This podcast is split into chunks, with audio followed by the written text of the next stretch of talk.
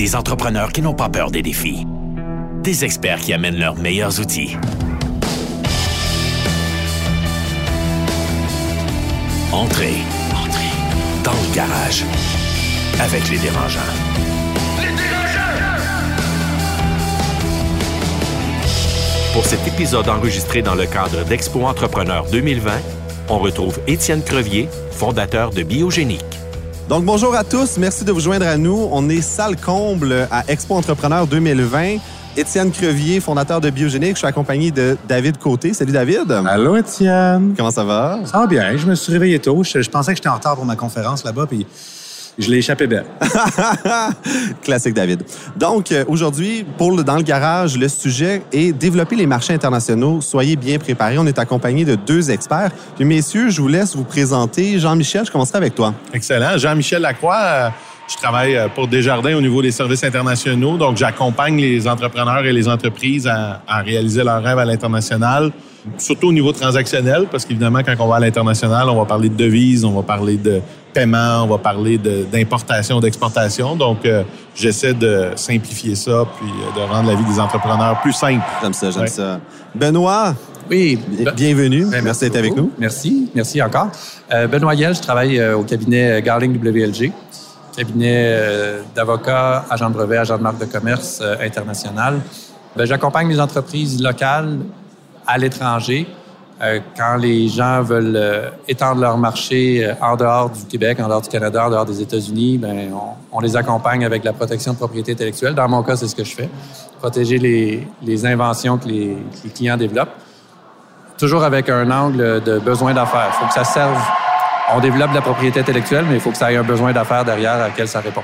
Très cool. Combien de brevets à ton actif, là? Que moi j'ai écrit. Non, ton nom personnel. À mon nom personnel, j'en ai un. un, fait une invention? Je suis inventeur, ouais, un seul. On veut savoir c'est quoi. Je pense que tout le monde veut savoir c'est quoi. Voulez-vous savoir c'est quoi? Ah, écoute, une histoire courte avec tout ça, mais... Euh, un rasoir à kiwi. Non. À Vancouver, à un moment donné, il y a un, il y a un passager euh, turbulent qui a été... Euh, qui est carrément mort après avoir été attaqué par plusieurs pistolets électriques à impulsion. OK? Ça, fait, ça, a fait la, ça a fait la une à ce moment-là.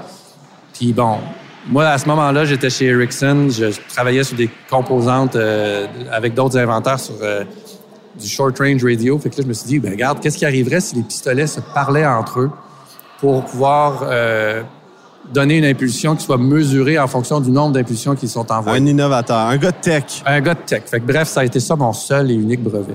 Mais je suis un bon poseur de questions plus qu'autre chose. Ça a peut-être sauvé des vies. Ça a peut-être sauvé des vies, mais je pense pas que ça a été implémenté, honnêtement. Je pense que c'était juste une bonne idée qui n'a jamais vu euh, une implémentation encore. Mais bref, c'est ça. Bien, commençons, allons dans le vif du sujet euh, dès maintenant. Les marchés internationaux, messieurs. Euh, comment résumer ça? Comment attaquer? Moi, personnellement, est-ce que c'est d'aller à l'international, ça va être plus facile, c'est mieux? David, t'en penses quoi? Et moi, je suis dans l'agroalimentaire, puis je suis en fait, je pars jeudi prochain en Californie pour un mois pour développer le marché là-bas. On est finaliste à Expo West, qui est un grand show alimentaire pour deux concours, dont un qu'on n'avait pas le droit de participer parce qu'on est du Québec, mais on a participé pour on est finaliste quand même. c'est quand même cool. Mais en gros, euh, tout ce que toutes les entreprises agroalimentaires, je suis proche des gars de Gourou, de Prana, de Marie-Josée, euh, quelques autres entreprises dans, l'alimentaire. À chaque fois qu'ils partent aux États-Unis, ils disent toujours ça coûte vraiment cher puis on fait pas une cent. Puis ça draine tout l'argent du Canada. Fait qu'ici, ils arrêtent de mettre de l'énergie au Canada, ils commencent à exporter aux États-Unis, à essayer de vendre là, puis ça, ça prend toute leur vente en fait. Puis ça prend toute leur énergie, puis ils font pas d'argent parce que ça coûte cher de prendre le marché. Jean-Michel, que j'entends l'impression euh, que c'est commun comme histoire? Ben en fait, euh, aller à l'international c'est ma règle du cinq fois. on en parlait un peu avant, avant l'épisode. Tout est cinq fois plus compliqué, cinq fois plus cher, cinq fois plus long, cinq fois plus dispendieux. Et il faut être préparé à l'international. Tu sais, c'est beau, euh, comme tu disais, je m'en vais en Californie, mais il faut que tu sois prêt comme entreprise à recevoir ces commandes-là, parce que le marché californien, on s'entend. D'après moi, la ville de Los Angeles, c'est la province de Québec. Là et plus. C'est en fait c'est la ville de Los Angeles, c'est presque tout le Canada. Exact. Donc euh, l'État de, Californie en tout cas. Exact. Mais on parle beaucoup des États-Unis, puis messieurs, j'aimerais avoir votre opinion à savoir si on parle de l'Ontario ou la Colombie-Britannique pour des Québécois, ça peut-tu être à la limite une forme d'exportation? C'est-tu, faut-tu être Ben, moi, je reçois des subventions d'exportation quand je traverse la frontière de l'Ontario. Export Québec, là. Ouais, ben, Ouais. beaucoup, de, fonds- non, il y a beaucoup de subventions disponibles pour l'exportation. Ça, on va y arriver sur les outils euh, plus tard euh, dans, le, le- dans le garage. On va parler, mais pour vous, euh, Jean-Michel, Benoît, Ben moi, clairement, euh, quand on obtient de la propriété intellectuelle, c'est pas provincial. On obtient de la propriété intellectuelle au Canada, ça, c'est ça. ça reste pan-canadien. Le marché euh, national, pour moi, ça reste le marché canadien. Mais clairement, il y a des enjeux, par contre, de commercialisation qui sont différents au Québec puis ailleurs. Puis on le voit dans les deux directions, d'ailleurs. Il y a des enjeux au Québec, par exemple, avec la langue française, en termes Clairement, de ben commercialisation puis en termes de, de mise en marché, qui n'existent pas ailleurs. la marque de commerce. euh, Ce qui fait que généralement, les, les, euh, les, les, les entrepreneurs québécois sont mieux préparés à ça. Ils sont plus facilement capables d'attaquer les autres provinces que l'inverse. Notre marché, à cause de la langue française, souvent, va être un peu protégé, si on veut, des, des, des solutions génériques qui marchent ailleurs au Canada. Tandis que nous, on a la- l'opportunité d'avoir souvent déjà du branding qui est fait dans les deux langues.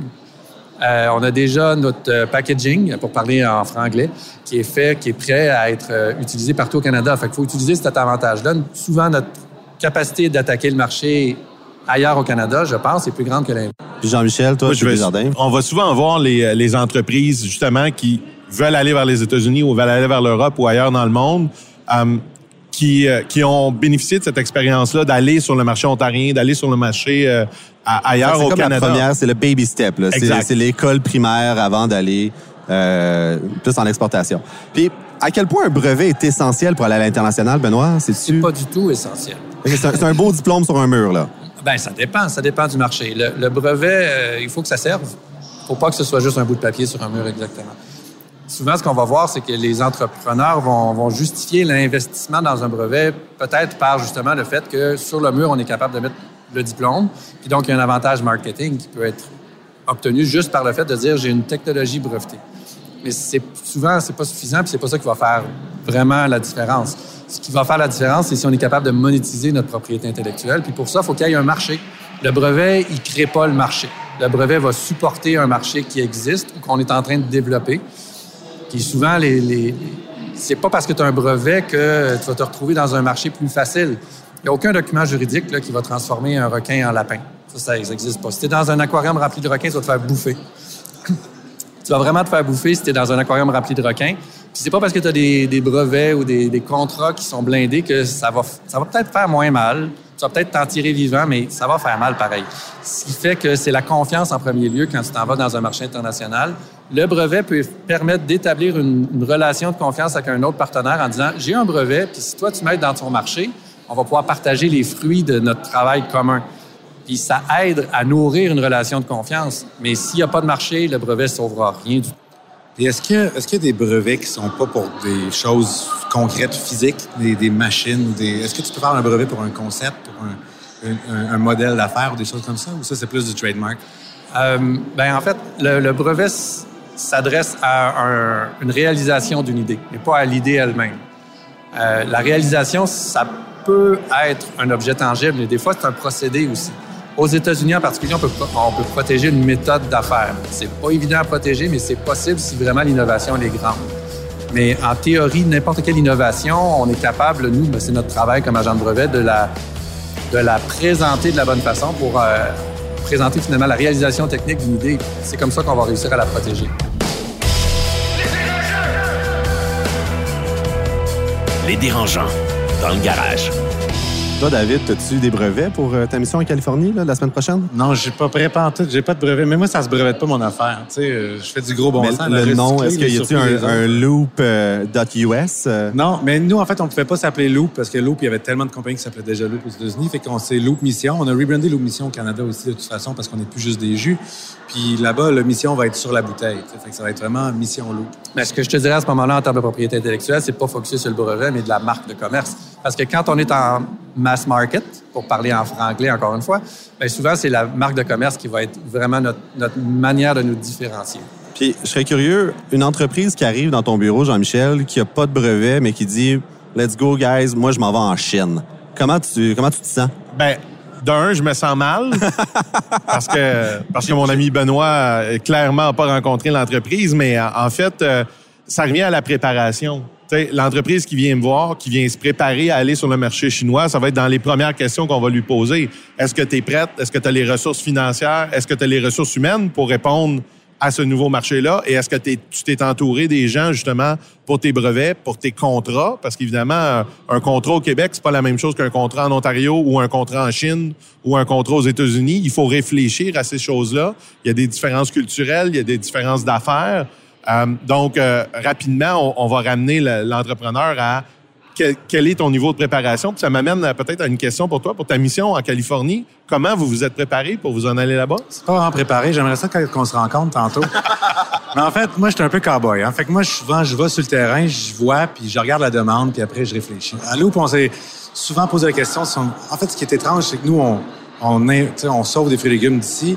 Je trouve ça bizarre de sauver des fruits et légumes qui ont été importés de là-bas, de les transformer ici, ce que je fais déjà, puis de les renvoyer là-bas. Ça fait plus ou moins de sens. Fait en fait, ce que j'ai fait, c'est que j'ai appelé beaucoup de compagnies de jus, euh, beaucoup de distributeurs, des brokers, des choses comme ça.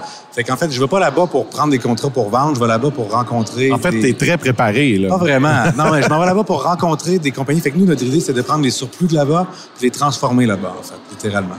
Mais sauf que j'ai aucune idée, financièrement ou structurellement parlant, par où commencer. C'est OK, si je fais ça, faut-tu que je, je m'incorpore aux États-Unis?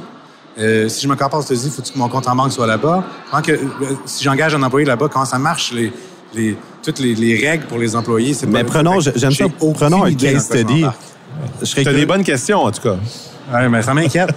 Mais Jean-Michel, as-tu un, un- une histoire d'une entreprise que tu as accompagnée récemment que Ouais. Qui te vient en Ben- tête, qui ressemble un peu? Ou... Ben, en fait, on- ouais, ça ressemble beaucoup à, à ce que tu t'en vas faire. Les gens s'en vont explorer un marché. Dans le fond, ce que tu t'en vas faire, c'est que tu t'en vas voir le marché. Clairement, tu t'en vas pas là pour demain matin bâtir une usine puis démarrer la production là-bas. Tu te poses les bonnes questions en est-ce qu'il va falloir que je m'incorpore? Comment ça va fonctionner? Est-ce que je la sépare de ma compagnie canadienne? Est-ce que toutes ces bonnes questions-là, tu les as déjà en toi, ce qui est bien? Après ça, ça va être de structurer ton projet puis dire comment qu'on y va. Puis après ça, ben il y a plein de ressources qui existent. Les gens, on a parlé d'Export Québec tantôt. Je suis sûr qu'on va discuter de ces partenaires-là plus tard. down. Exact. Mais c'est plein de bonnes questions, mais il y a plein de ressources aussi qui existent. C'est ça qui est le fun pour les entrepreneurs québécois. Le gouvernement du Québec et du Canada sont très, très ouverts à aider nos entreprises ici à exporter. Donc, euh, il faut vraiment saisir ces gens-là qui sont prêts à nous aider puis à vous accompagner là, sur l'étranger. Là, messieurs, on parle beaucoup de aller sur place, que, euh, emmener notre produit, la bouteille de jus.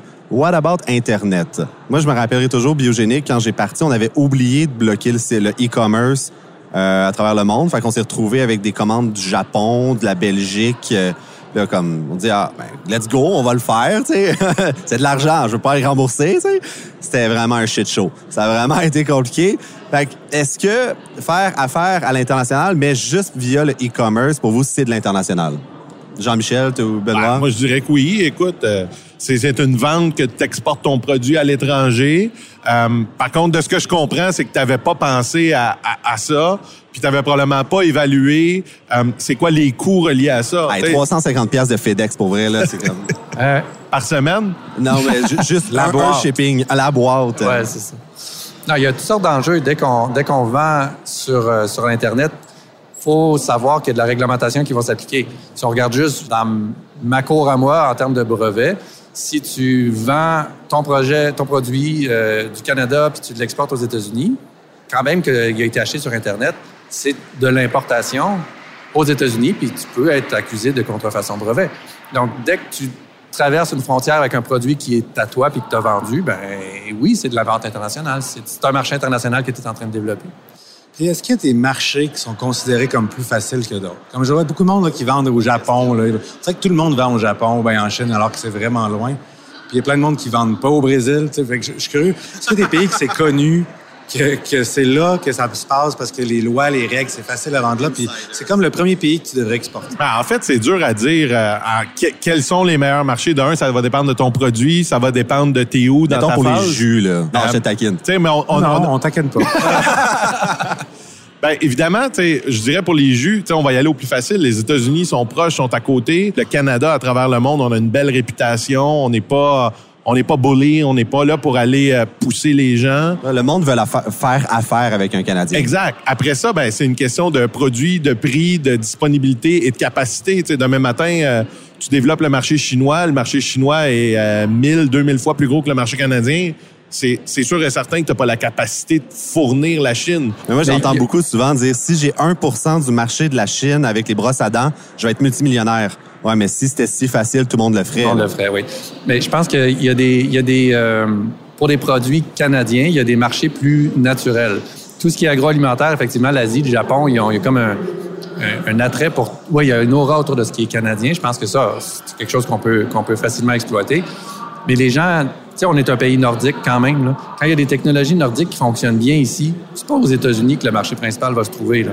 Va se trouver dans le nord de l'Europe, va se trouver euh, en Russie c'est pas des marchés faciles à développer, mais tout ça, ça revient inévitablement à une question de culture. Est-ce que tu es capable d'acclimater ton projet puis t'accompagner à la culture locale? Est-ce que tu vas pouvoir faire un mesh entre ce que tu fais puis comment eux font affaire là-bas? Puis ça, euh, à moins d'avoir des connaissances de la culture locale puis à moins d'avoir des très bonnes références locales, ça va être très difficile de le faire par soi-même. Il y a des marchés qui sont plus simples que d'autres parce qu'on soit qu'on sait ou qu'on s'imagine que la culture est plus facile d'accès. Et initialement, euh, c'est ça qui est la question fondamentale. Est-ce que j'ai un bon fit avec ce que je fais puis comment je le fais? Puis je vais sauter du coq à l'âne un peu, je déroge du plan, messieurs, mais je voulais rebondir sur ce, ce point-là parce que moi, j'ai eu le réflexe, en partant biogénique au début, d'adapter mon plan d'affaires en fonction des organismes ou des bourses ou des, des missions commerciales qui venaient à moi. Tu sais, le, le, le CTA, le, le Canadian Technology Accelerator à Boston m'invite. J'avais aucunement l'intention d'aller à Boston, mais là, ah, je reçois une invitation. Donc là, j'ai tout changé mes, ma semaine pour y Euh, Est-ce que justement, ce genre d'organisme-là, d'écosystème-là, aide vraiment? Ça vaut-tu la peine d'écouter, de tendre la main pour aller dans ces marchés-là parce qu'on a de l'aide? Ben effectivement, si tu arrives sur un marché puis tu as, déjà un partenaire là-bas ou un collaborateur qui peut t'aider à de un connaître le marché, connaître les intervenants puis de te faciliter la vie pour rentrer dans ces marchés-là, ça peut être super intéressant. Puis tantôt tu sais, tu parlais pourquoi les gens vendent pas au Brésil puis ils vendent aux États-Unis puis en Europe?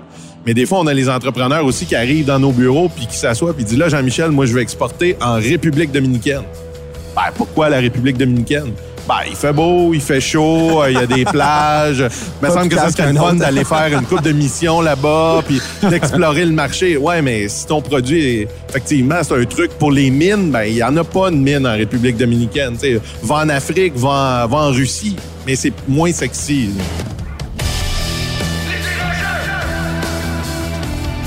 Les dérangeants, dans le garage. Ben, vraiment, moi, j'y reviens. C'est, c'est, t'as besoin d'être accompagné localement. Fait si tu vas à Boston, ton entreprise à Boston, ce, qui, est arrivé, c'est que tu as eu un traducteur culturel. Pas juste la langue, mais il y a eu un traducteur culturel. Comment tu t'intègres dans l'écosystème à Boston? Comment tu fais en sorte que ta compagnie est bien perçue? Des fois, ça te prend ça te fait, faut que tu fasses un peu de name dropping, puis là, que tu utilises le fait que tu es dans une entreprise, un accélérateur connu, puis que ça t'amène un aura de crédibilité puis de confiance. Mais on y revient, confiance. Il faut que tu sois capable d'établir de la confiance dans le marché local, puis pour ça, ben il faut que tu parles le même langage. Puis c'est pas juste parler la langue, c'est aussi parler le même langage d'affaires. Avoir les bons réflexes, éviter les, les erreurs communes. Si tu as quelqu'un de local qui t'accompagne, tu as plus de chances de les éviter, ces erreurs-là. De mon côté, moi, je m'étais incorporé au Delaware. Toi, David, t'as-tu... Moi, je suis au Belize que j'étais comme Mais en fait, dites-moi si je me trompe, mais j'ai remarqué en tout cas que au Québec surtout, on dirait qu'il y a un aura autour des entreprises qui ont réussi à l'extérieur avant de réussir vraiment au Canada. Puis je pense que je vois beaucoup d'entrepreneurs, puis moi je suis dans l'agroalimentaire évidemment, fait que c'est toujours ma référence, mais qui veulent, Soleil. qui veulent absolument, oui, qui veulent absolument exporter avant de vraiment être fort au Canada, en fait. Même moi, tu sais, j'ai joué aux États-Unis pour ouvrir la Californie parce que j'ai une demande puis j'ai gagné un concours, etc. Mais, mais je suis pas encore chez Walmart, je suis pas encore tous mes produits chez Costco partout au Canada, je suis pas encore chez London, chez, chez Shoppers Drug Mart. J'ai encore beaucoup de marchés canadiens à, à prendre avant d'aller aux États-Unis. On dirait que l'entrepreneur veut toujours exporter parce qu'on dirait que c'est comme big, puis ça a toujours l'air plus gros, en fait. Jean-Michel, Je tu pense que penses le- quoi de ça? Ben, ben c'est c'est pas un syndrome, mais c'est c'est un- une réalité dans l'entreprise puis dans la vie de ton produit aussi, parce que ton produit en tant que tel a, a une vie. Euh, Est-ce qu'il est rendu dans l'adolescence Est-ce qu'il est encore dans l'enfance Est-ce qu'il est rendu dans l'âge adulte? Puis euh, clairement, tu sais, dans, dans ton cas, parce que je connais un peu l'entreprise, vous êtes vous êtes à un stade où, où vous avez encore beaucoup de place pour grandir ici et à l'extérieur. Après ça, ça va être une question de tu pourras pas être en Californie, à Montréal, à Toronto, à Vancouver, au Japon, en Europe, puis en- à- au Brésil, si tu veux aller au Brésil en même temps. Clairement, tu Justement, pourras ce pas. que là. j'entends, est-ce que David va se faire couper l'herbe sur le pied s'il y va pas tout de suite ou est-ce qu'il doit perfectionner? Nous, c'est ça notre peur. Nous, en ce moment, là, désolé, c'est en train de devenir une étude de cas, mais j'aime ça parler de moi, je suis comme ça. Mais c'est un peu notre crainte, c'est de se dire, OK, ben nous, c'est un modèle d'affaires qu'on a, c'est pas un produit absolument innovant. On fait du jus, puis on fait des savons, puis de la bière, tu sais, avec les surplus des autres. Fait, puis souvent, souvent, les choses partent de l'Ouest. En général, tous mes projets d'avant, en fait, j'ai pris des idées en Californie puis je les ai amenées ici. Puis là, c'est un projet qu'on a parti d'ici. Puis je veux être sûr que les gens ne partent pas ça avant moi. C'est pour ça qu'on on se sent pressé, tu sais, mais on a peur de faire beaucoup d'erreurs pour le partir. Fait on est un peu dans cette situation-là où est-ce qu'en en fait, on, mais ça, on veut y aller parce qu'on se sent pressé. Est-ce que d'être pressé, comme compter euh, chez Garling, justement, un entrepreneur pressé, c'est celui qui fait le plus d'erreurs ou c'est celui, en fait, qui get shit done? Oui, ben c'est on voit de tout. On voit des histoires à succès, il y en a des, deux côtés. mais je te dirais que généralement, la, bonne planification va payer à long terme. Après ça, l'idée, c'est d'identifier les, euh, les marchés qui sont les plus prometteurs à court terme. Ben honnêtement, les lowest hanging fruits. Là, tu veux aller tirer avantage de ce qui, dans ton cas, des, les fruits qui sont déjà à terre, peut-être, pour les récupérer. Ouais, OK, OK, oui, t'as raison. mais tu veux prendre les marchés où euh, c'est le plus simple. Puis donc, si la Californie, c'est un marché simple, ben vas-y. Parce que tu as déjà des contacts, parce que tu sais comment ça fonctionne. Mais je pense pas qu'il y ait de recettes magiques, bien honnêtement. Il n'y a pas de Ah, si tu vas à l'international maintenant, tu vas faire plus d'argent, mais. La planification, tu l'as dit, la préparation, puis en même temps, de, les ressources que tu es prête à allouer à ton entreprise et, où les, collaborateurs que tu as qui veulent t'accompagner dans, dans ce mandat-là à l'international va faire que tu vas avoir un succès. Là. Puis parlant de collaborateurs, on a à part Desjardins et Garling naturellement, on est d'accord. Euh, avec qui vous aimez travailler? On entend euh, Economic Development Canada, EDC. Euh, bon, qui on appelle là, demain là, si on veut exporter? Sur quel site on tombe? Ben, de Gowling en premier, Desjardins en deuxième. Ah, il se écoute, c'est facile, là. Ah, Exportation Développement Canada, un incontournable. Export Québec et tous ses programmes. Euh, là, ils ont changé de nom 138 euh, fois. Là, je pense que c'est le ministère du Développement économique et Innovation, exportation. L'innovation, ouais, c'est ça, qui a changé euh, plusieurs fois de nom. c'est des incontournables. évidemment, ben, si on est dans une région, soit du Québec ou à Montréal, ben, il y a les ORPEX qui existent, donc les organismes de promotion de l'exportation, qui sont là, qui ont plein de services, des trucs souvent gratuits. Puis qui là-dedans nous donne de l'argent? Ah. il y a du monde qui donne des services, mais souvent, les entrepreneurs, on veut savoir, OK, c'est cool les services, là, mais je veux de l'argent. Qui c'est qui donne des subventions ou de l'argent quand, quand tu veux exporter? Ben, moi, chez Biogenic, c'était Export Québec, là, qu'on a eu un, un PAX, un PEX, un programme d'aide à l'exportation. Puis, mais c'est des remboursements de dépenses. il faut quand même que tu frontes l'argent puis tu envoies tes factures trimestrielles. Mais c'était le fun. Ça, la traduction qui était couverte là-dedans pour le site web, euh, les pamphlets, le matériel marketing. Donc, les salons à l'étranger, ça rentre là-dedans, euh, des études de marché. Euh. Pour la Californie, les Belle-Îles. OK. Exact. mais je te dirais, les ORPEC sont ceux qui sont le mieux placés parce que les ORPEC sont subventionnés par le gouvernement du Canada et le gouvernement du Québec. Puis généralement, ceux qui vont donner des fonds ou qui vont donner des programmes, ça va être un programme quelconque du gouvernement du Québec ou du Canada. Euh, puis après ça, ben, il y a tous les intervenants sociaux. Tu sais, à Montréal, on a Montréal Inc., PME Montréal. Euh, il y a plein de. Il, faut, il, faut, il faut aller dans vos milieux puis euh, rencontrer ces gens-là. Moi, c'est sûr que quand on parle du domaine technologique, j'ai eu vraiment beaucoup d'aide et j'adore la gang de, du C100. C'est un regroupement des. De, au début, c'était 100 Canadiens, mais maintenant, c'est rendu beaucoup plus, gros, basé à Silicon Valley. Puis on, on, on sous-estime la valeur de Facebook de juste joindre le groupe du C100. Ils font des événements de 5 à 7 à tous les, toutes les semaines euh, à Mountain View. Et c'est tous des Canadiens qui sont là juste pour s'entraider. L'ancien CFO de Google était euh, québécois. Et euh, lui, c'est juste ça qu'il demande d'aider des entreprises à, à développer. Ça, donc, du réseau local, d'être capable de, de comprendre. Puis, tu sais, pour, je veux juste rebondir un peu sur ce que tu disais tantôt. Comment je fais pour ne pas, pas, me faire dépasser? C'est sûr que je prêche pour ma paroisse, mais il faut que tu trouves une façon de protéger ce qui est unique chez vous, ton, ton, ton différenciateur de marché. Il faut que tu trouves une façon de le protéger. Puis déjà, des, gens viennent me, chez nous des fois en mais panique en disant... une forme juridique que tu, que tu préfères? Ben, moi, c'est sûr que je travaille avec le brevet, mais peut-être que c'est une question de packaging. Il y a du dessin industriel dans la façon que ta bouteille est faite. Je sais pas, j'extrapole, mais... Puis évidemment, la marque de commerce. Mais après ça, si tu vois une copie de ton, ton produit sur le marché, ben, il est peut-être un peu tard des fois, mais dans certains cas, c'est une opportunité aussi. Peut-être que toi, tu peux aider cette entreprise-là qui a déjà commencé à développer ton marché en disant, c'est quoi? je t'empêche pas de travailler, mais je vais t'aider à travailler, puis on va partager les bénéfices. Parce que souvent, c'est un marché que tu n'aurais pas pu développer par toi-même à cause de la quantité de ressources que tu es prêt à mettre à l'international. Fait qu'il faut, faut pas non plus voir ça comme étant toujours une menace quand quelqu'un utilise ton idée, mais des fois, c'est une très bonne opportunité.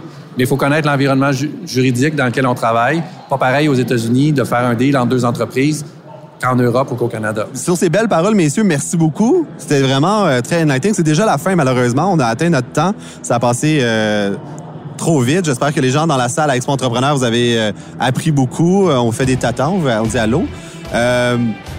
donc, je résume, en fait, bien, bien réseauter, bien connaître l'environnement, faire ses devoirs avant, appeler le plus possible les ressources en place avec Desjardins, mais aussi les ORPEX et EDC de ce monde. Et c'est vraiment là qu'on peut aller chercher, le maximiser notre impact, le bang for the buck, comme on dit. Euh, c'est ça la clé du succès. Benoît, Jean-Michel, David, merci. Merci à tous. À la prochaine. Merci. Des entrepreneurs qui n'ont pas peur des défis. Des experts qui amènent leurs meilleurs outils. C'était Dans le garage. Dans le garage. Avec les dérangeants.